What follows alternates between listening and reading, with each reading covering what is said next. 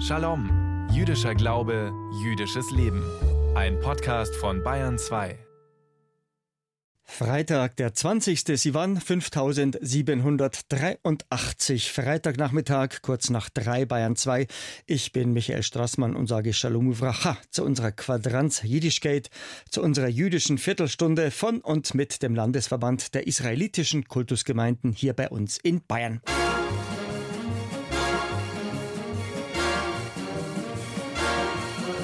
Maccabi Chai, lang lebe Maccabi, es ist geschafft. Beemet, tatsächlich. Am letzten Samstag hat der TUS Maccabi Berlin den Landespokal Berlin gewonnen. Damit ist der jüdische Sport- und Turnverein erstmals in den DFB-Pokal eingezogen. Masal Tov, herzlichen Glückwunsch. Am letzten Freitag haben wir hier in Shalom ja darüber berichtet, dass Maccabi Berlin von einem Spiel gegen den Rekordmeister FC Bayern träumt. Diesem Traum ist der Verein letzten Samstag ja ein Stückchen näher gekommen.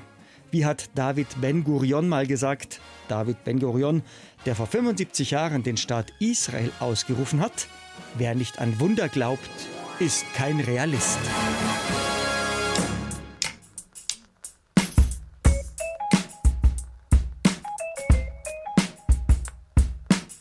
75 Jahre jüdischer Staat, 75 Jahre Staat Israel. Dieses Jubiläum feiern wir in diesem Jahr. In Israel leben gut 9 Millionen Menschen. An die 2 Millionen von ihnen, etwa 20 Prozent, verstehen sich als muslimische oder christliche Araber. Damit meine ich den Staat Israel ohne die von Israel kontrollierten Gebiete im sogenannten Westjordanland. Ja, für die arabischen Einwohner im Nahen Osten war und ist die Gründung des Staates Israel eine Zäsur. Auch für sie gibt es ein Vor und ein Nach dem 14. Mai 1948. Denn die Araber haben sich plötzlich in einem Staat wiedergefunden, den sie verhindern wollten und den sie als fremd empfinden. 75 Jahre Israel, das heißt auch 75 Jahre Zusammenleben von jüdischen und arabischen Staatsangehörigen, von innigen Freundschaften über gleichgültiges Nebeneinander bis hin zur hasserfüllten Feindschaft. Da ist alles drin. Im Mai 2021, also vor gut zwei Jahren, hat Israel gewaltsame Ausschreitungen von arabischen Israelis erlebt. Die schwersten Straßenschlachten seit der Staatsgründung vor 75 Jahren. Geschändete Synagogen, verwüstete Geschäfte und ausgebrannte Autos. Unser Shalom-Reporter Igal Avidan stammt aus Israel, lebt schon lange in Berlin und war ob der Gewalt schockiert. Und dann ist er nach Israel gereist, um Städte zu besuchen, wo Juden und Araber Tür an Tür leben. Und es wurde Licht. Jüdisch-arabisches Zusammenleben in Israel. So heißt das spannende Buch, das dabei entstanden ist. Im Buch von Igal Avidan treffen wir auf den Krankenpfleger Fadi Kassem. Er hat im Mai 2021 in Akko als arabischer Israeli einen jüdischen Israeli gerettet vor einem wütenden arabischen Mob, der ihn beinahe gelyncht hätte.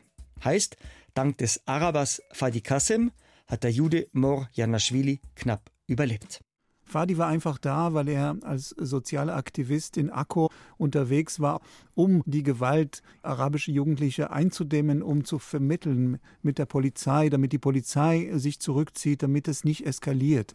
Deswegen war er an Ort und Stelle, als Dutzende, teilweise vermummte junge arabische Israelis diesen Moor beinahe umgebracht haben, gelyncht haben. Da frage ich mich, was ist Fadi Kassim für ein Mensch? Gut, als Krankenpfleger hat man den Beruf und die Berufung, dass man sich um seine Mitmenschen kümmert. Fadi Kassem wuchs mit jüdischen Nachbarn auf, hatte jüdische Freunde, und auch im Krankenhaus behandelt er Juden und Araber und auch israelische Soldaten, die verletzt sind. Das heißt, für ihn ist es normal. Die Randalierer sind äh, Jugendliche, die weder Arbeit noch Studium haben, noch irgendwas zu tun und dann sind sie sehr schnell zu gewinnen für die Radikalen. Aber ich will nicht über die Radikalen sprechen oder schreiben, sondern über die guten Menschen, die sehr viel versuchen, in Israel trotz allem zusammenzuleben, um auch andere zu retten. Für sein Buch hat Igal Avidan nach den Brückenbauern gesucht. In Akko hat er mit dem legendären Restaurantbesitzer Uri Buri gesprochen. Den haben wir hier in Shalom schon mal vorgestellt. Von heute auf morgen hat mir Uri Buri gesagt, wenn du mich interviewen willst, dann komm morgen nach Akko Und dann von jetzt auf jetzt äh, habe ich äh, sieben oder acht Interviews bekommen und habe den ganzen Tag in Akku verbracht. Die Leute reden gern, vor allem diese Leute, weil die israelischen Medien vor allem die Gewalttäter in die Studios einladen und die ganz normalen, guten Menschen kommen gar nicht zu Wort. Und die waren froh und teilweise ein bisschen überrascht, dass jemand aus Deutschland kommt, um mit ihnen zu reden. Wie überall, die leisen Stimmen müssen einfach mehr gehört werden denn in den leisen Stimmen liegt oft mehr Wahrheit als im lauten Geplärre. Uriburi ist in Akko der Wirt eines bekannten Fischrestaurants. Und das wurde vor zwei Jahren im Zuge der Ausschreitungen schlimm verwüstet. Aber Uriburi hat sein Restaurant schnell wieder hergerichtet und schnell wieder aufgesperrt, weil er sagt, ich lasse mir von einer Handvoll Idioten unser Zusammenleben nicht kaputt machen. Frage ich mich, sind diese Hasser und Gewalttätigen wirklich nur eine Handvoll? Ich kann das nicht genau beantworten. Denn die wenigsten wurden belangt. Viele waren vermummt, es gab nicht genug Beweise. Das, was Juden und Araber mir erzählt haben, durch ganz Israel, dass in diesen Tagen die Polizei versagte. Die Polizei, die Rettungskräfte, die Feuerwehr war nicht zu sehen. Das heißt, wir wissen wenig über diese Täter. Über diejenigen, die wir wissen, wissen wir, dass sie keine kriminelle Vergangenheit hatten. Teilweise kommen sie aus gut situierten Familien und das zeigt einfach, wie schnell durch die sozialen Medien, wenn es in Gaza eskaliert oder auf dem Tempelberg in Jerusalem, dann sind die Leute gleich auf der Straße, weil sie sonst nichts anderes Interessantes zu tun haben. Und wenn die Polizei auch überreagiert, dann knallt es. Wie ist denn das grundsätzlich? Vertrauen arabische Israelis der israelischen Polizei und den israelischen Sicherheitsbehörden? Denn wenn man den Staat Israel als fremd und aufgezogen empfindet, dann scheint mir das Vertrauen nicht allzu groß zu sein. Also wenn wir von Fadi Kassem sprechen, der verhandelt bei den Demonstrationen mit den Polizisten. Der stammt aus einer sehr anerkannten Familie und äh, kann sich das leisten. Auch in anderen Städten ist das der Fall. Aber zu Oriburi. Oriburi, und das habe ich auch von arabischen Menschen gehört, ist der beliebteste Mensch in Akko von Juden und Arabern. Der ist beliebt und er tut es alles sehr sanft, aber sehr praktisch. Er hilft zum Beispiel armen arabischen Familien, aber das steht in keine Zeitung. Das wissen die Leute und das erzählen sie mir und das schätzen sie auch. Oribori stand dort äh, mit 76 Jahren zwei Stunden mit dem Wasserschlauch. Sein Restaurant war schon abgebrannt, aber er wollte verhindern, dass die benachbarten arabischen Häuser ergriffen werden von den Flammen. Und das schätzen die Leute, die haben ihm auch mitgeholfen, das Feuer zu löschen. Das heißt, sie sehen, dass es hier ein Konflikt ist, nicht zwischen Juden und Arabern, sondern zwischen Randalierern und friedlichen Menschen, die ganz normal zusammenleben wollen. Man wohnt in derselben Stadt, man wohnt in derselben Straße, man wohnt im selben Haus. Dieses Zusammenleben von Juden und Arabern in Israel kommt mir oft vor wie ein mal mehr, mal weniger freundliches Nebeneinander. Aber wo kommen jüdische und arabische Israelis ins Gespräch? Über die Gestaltung der Zukunft? Wo spricht man über Politik, über Kultur, über Soziales? Oder über die Shoah? Oder das Trauma, das die Araber erlitten haben durch die Gründung des Staates Israel? Gute Beispiele sind natürlich Menschen, die politisch aktiv sind, wie in Ramle zum Beispiel, das offene Haus, Open House, wo gemeinsame Veranstaltungen und Kurse für jüdische und arabische Menschen stattfinden oder der Frauenchor in Jaffa, wo seit 14 Jahren jüdische und arabische Frauen singen es gibt etwa 2000 Israelis, jüdische und arabische, die gemeinsame binationale, bilinguale Kindergärten und Schulen besuchen in dieser Kette Yad Beyad Hand in Hand. Und ich war in einem Kindergarten in Haifa und das ist absolut fantastisch, wenn Kinder beide Nationen, beide Völker O Tannenbaum singen auf Hebräisch und Arabisch, weil das Dezember war. Und du kannst überhaupt nicht wissen, wer ist arabisches Kind und wer ein jüdisches Kind ist. Und für die Kinder spielt es keine Rolle. Um diesen Kindergarten herum bildete sich auch eine Gemeinschaft von den Nachbarn, von den Familien. Etwa 500 Leute aus einem Kindergarten heraus und die strahlen auf die ganze Umgebung. Und das ist ganz, ganz wichtig, obwohl es ist nur ein Tropfen im Ozean, wie der Leiter des Kindergartens in Haifa erzählt. Wie wir alle wissen, auch kleine Kerzen bringen Licht ins Dunkel. Im Buch von Igal Avidan treffen wir auch auf sehr bittere und erschütternde Lebensgeschichten von arabischen Israelis. Wir lesen von Arabern, die durch die Gründung des Staates Israel alles verloren haben. Ich weiß, das ist für einen Juden, ob aus Israel oder nicht, nicht einfach, solche traurigen Berichte zu hören.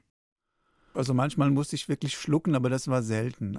Ich hatte das Gefühl, es tut ihnen gut, dass jemand ihnen überhaupt zuhört. Und sie haben das erzählt, sie haben Fotos gezeigt, was ihnen angetan wurde oder ihren Vorfahren. Aber wichtig ist, dass man im Dialog bleibt und es eine Hoffnung gibt, denn wenn die Leute nicht mehr miteinander sprechen, dann spricht die Gewalt. Und die große Angst von vielen, mit denen ich gesprochen habe, ist, dass die Welle der Gewalt im Mai 2021 sich wiederholen würde, zurückkehren würde und dann wird alles noch schlimmer. Die Polizei versagte damals. Was haben wir gemacht? Wir haben einen Extremisten zum Polizeiminister genommen, der noch mehr Öl ins Feuer gießt. Das kann nicht gut enden. Viele Araber, die auf dem Staatsgebiet von Israel leben und noch keine Staatsbürger sind, beantragen mittlerweile den israelischen Pass. Viele reden nicht offen darüber, damit es ihnen nicht ausgelegt wird als Verrat an der arabischen, an der palästinensischen Sache.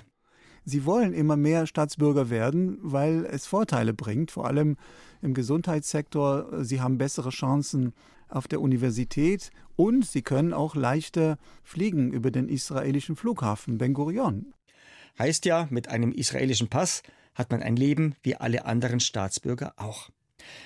Igal hat für sein Buch den arabischen Israeli Mahmoud al-Safadi getroffen. Er war 17 Jahre lang im israelischen Gefängnis wegen seiner Beteiligung an der ersten Intifada, also am ersten Aufstand der Araber in Israel Ende der 80er Jahre. Al-Safadi hat mittlerweile studiert an der Hebräischen Universität in Jerusalem und hat viel gelernt, sagt er. Weil er so viel über Israel weiß inzwischen und die israelischen Medien ganz genau verfolgt, habe ich ihn gefragt, was können die Palästinenser von den Israelis lernen, wenn sie eines Tages einen Staat haben? Dann sagte er Demokratie. Also sie schauen auf die Israelis und können auch Positives aus Israel mitnehmen. Und das ist unglaublich bewegend, sowas zu hören. Ich persönlich denke ja, die Welt würde anders ausschauen, würden in arabischen Staaten Demokratie und Menschenrechte herrschen. Spannend, überraschend und bewegend das Buch von Igal Avidan. Es heißt Und es wurde Licht, jüdisch-arabisches Zusammenleben in Israel. Das Buch kostet 18 Euro.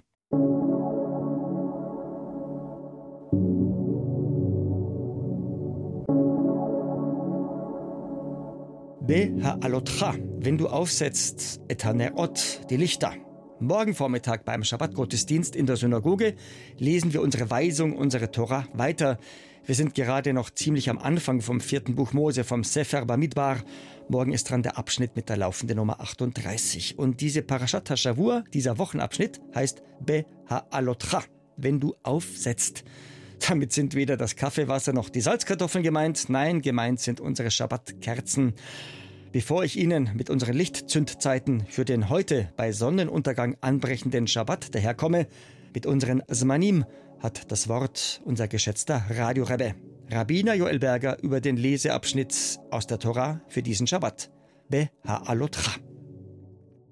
In der Parascha diese Woche schildert uns die Tora, wie sich die Kinder Israels nach ihrer Befreiung und ihrem Auszug aus Ägypten beklagen und beschweren. Einmal mehr. Diesmal wollen sie Fleisch und Fisch essen. Mitten in der Wüste erinnern sie sich an ihr früheres, unfreies Leben in Ägypten. Jetzt, in der Rückschau, halten sie Ägypten plötzlich für einen besseren Ort, so wie viele von uns von der guten alten Zeit schwärmen, wenn sie mit ihrem Dasein im Hier und heute nicht zufrieden sind. Das muss man sich vorstellen. Unsere Vorfahren wurden aus der Sklaverei befreit. Sie haben sich aufgemacht in ein freies, selbstbestimmtes Leben, sie werden mit allen Nötigen versorgt, und dennoch jammern sie über die Eintönigkeit des Essens. Sie wollen nicht immer nur Manna und sehnen sich nach den sprichwörtlichen Fleischtöpfen Ägyptens. Wir lesen. Der Pöbel, der sich ihnen angeschlossen hatte, wurde gierig, und auch die Kinder Israels weinten und sagten, Wer wird uns Fleisch geben? Wir denken an die Fische, die wir in Ägypten umsonst zu essen bekamen, und an die Gurken, Melonen, Lauch, Zwiebeln und Knoblauch. Aber jetzt ist unser Leben verdorrt, es gibt nichts. Wir haben nichts zu erwarten als das Manna. Unsere alten Meister sinnieren in diesem Zusammenhang über zwei einfache Fragen. Die erste ist eine sprachliche, die zweite eine historische. Schauen wir uns die sprachliche Auffälligkeit an. Die Worte, die die Beschwerdeführer verwenden, lauten auf Hebräisch Zacharnu et hadaga shenochal b'Mitzrayim. Auf Deutsch, wir erinnern uns an die Fische, die wir in Ägypten essen würden. Die Beschwerdeführer verwenden also nicht die reine Vergangenheitsform, denn diese lautet auf Hebräisch nicht Nochal, sondern Achalnu. Sie sagen also nicht, wir erinnern uns an die Fische, die wir gegessen haben. Sehr seltsam. Sie sprechen in ihrer Rückschau also nicht von Fischen, die sie früher in Ägypten tatsächlich gegessen haben, sondern sie sprechen, rein sprachlich gesehen, von Fischen, die in der Zukunft gegessen werden sollten. Nun zur historischen Auffälligkeit. Das Stroh und damit die Ziegel für die Pyramiden herzustellen, wurde unseren Vorfahren nicht gegeben. Wie kommt es dann, dass sie im Sklavenhaus Ägypten ausgerechnet Fische umsonst bekommen haben. Unsere alten Schriftgelehrten meinen, dass die früheren hebräischen Sklaven zum Essen nie und nimmer den Fisch bekommen haben, von dem sie jetzt so lebhaft träumen. Stellt sich also jetzt die Frage, worüber haben sich unsere Vorfahren wirklich beschwert? Im Buch Shalalra von Rabbiner Abraham Israel Rosenthal habe ich folgenden Gedanken dazu gefunden. Demnach fällt es manchmal viel leichter, sich die Welt so zu denken, wie sie sein könnte oder wie sie hätte sein können, als die Welt so zu nehmen, wie sie tatsächlich ist und wie sie tatsächlich war. Manchmal weigert sich der Mensch, die guten Seiten des Lebens zu genießen, und er fantasiert sich eine bessere Welt herbei. Und so sprechen die befreiten Israeliten in der Wüste vom Fisch, von dem sie in der Unfreiheit in Ägypten in Wirklichkeit nur träumen konnten. Für sie war der eingebildete Fisch einfach verlockender und anziehender als das echte, tagtägliche Manna. Reines Wunschdenken also, ja das Herbeisehnen von Vorstellungen und das Schwelgen in Träumen kann verlockender sein als der Genuss der Wirklichkeit, die Gott uns geschenkt hat, mit all seinen Annehmlichkeiten, all seinen Herausforderungen und all seinen Verpflichtungen. Zu viel Wunschdenken und Träumerei kann durchaus beängstigend sein. Freitag für Freitag sagt uns hier auf Bayern 2 der Schabbespfiff. Jetzt kommen unsere Lichtzündzeiten, die Zmanim, damit wir unsere beiden Schabbatkerzen heute Abend ja nicht zu spät anzünden. Weil ich immer wieder danach gefragt werde, nein, dieser Schabbespfiff in unserem Shalom ist keine jüdische Tradition aus den Städten im Osten Europas. Der Pfiff ist meine ganz persönliche Erfindung. Also, zur feierlichen Begrüßung unseres Ruhetages heute bei Sonnenuntergang müssen wir unsere beiden Schabbesleuchter angezündet haben. In Salzburg bis um 20.46 Uhr, in Straubing bis um 20.53 Uhr und in München sowie in Pilsen bis um 20.54 Uhr. Heiter geht's weiter bei unserem Ritt durch alle Städte in und um Bayern mit einer jüdischen Gemeinde. Regensburg 20.55 Uhr, Augsburg 20.57 Uhr, Amberg sowie Weiden 20.58 Uhr, Ulm sowie Konstanz 21.01 Uhr, Nürnberg, Fürth sowie Bayreuth 21.02 Uhr, Erlangen sowie Hof 21.03 Uhr, Bamberg 21.05 Uhr, Würzburg 21.08 Uhr und in Frankfurt am Main müssen wir unsere beiden Schabbatkerzen angezündet haben bis um 21.15 Uhr. Wir hören uns wieder mit einem neuen Shalom im Radio hier auf Bayern 2 um kurz nach drei am kommenden Freitag am 27. Sivan. Voila, auf Hebräisch Seose. Der Landesverband der israelitischen Kultusgemeinden in Bayern wünscht Ihnen bis zum 27. Sivan am kommenden Freitag einen Shavua Tov, eine gute Woche. Und ich, der Straßmann Michi, wünscht Git Shabbos, Shabbat Shalom und Mevorach, Shashan.